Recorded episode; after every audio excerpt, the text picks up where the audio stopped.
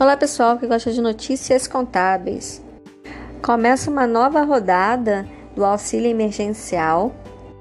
O Ministério da Cidadania diz que os pagamentos já iniciam agora em abril desse ano pelas plataformas digitais da Caixa Econômica e para os integrantes do Cadastro Único.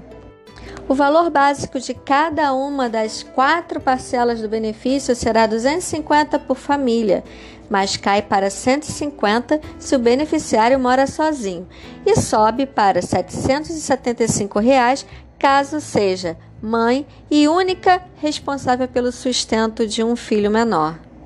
O decreto foi publicado no dia 26 de março pelo governo, que regula o pagamento de nova rodada de auxílio emergencial. Bem, essas foram as dicas contábeis com Cristiane Guio Cardoso de hoje. E até a próxima! Tchau!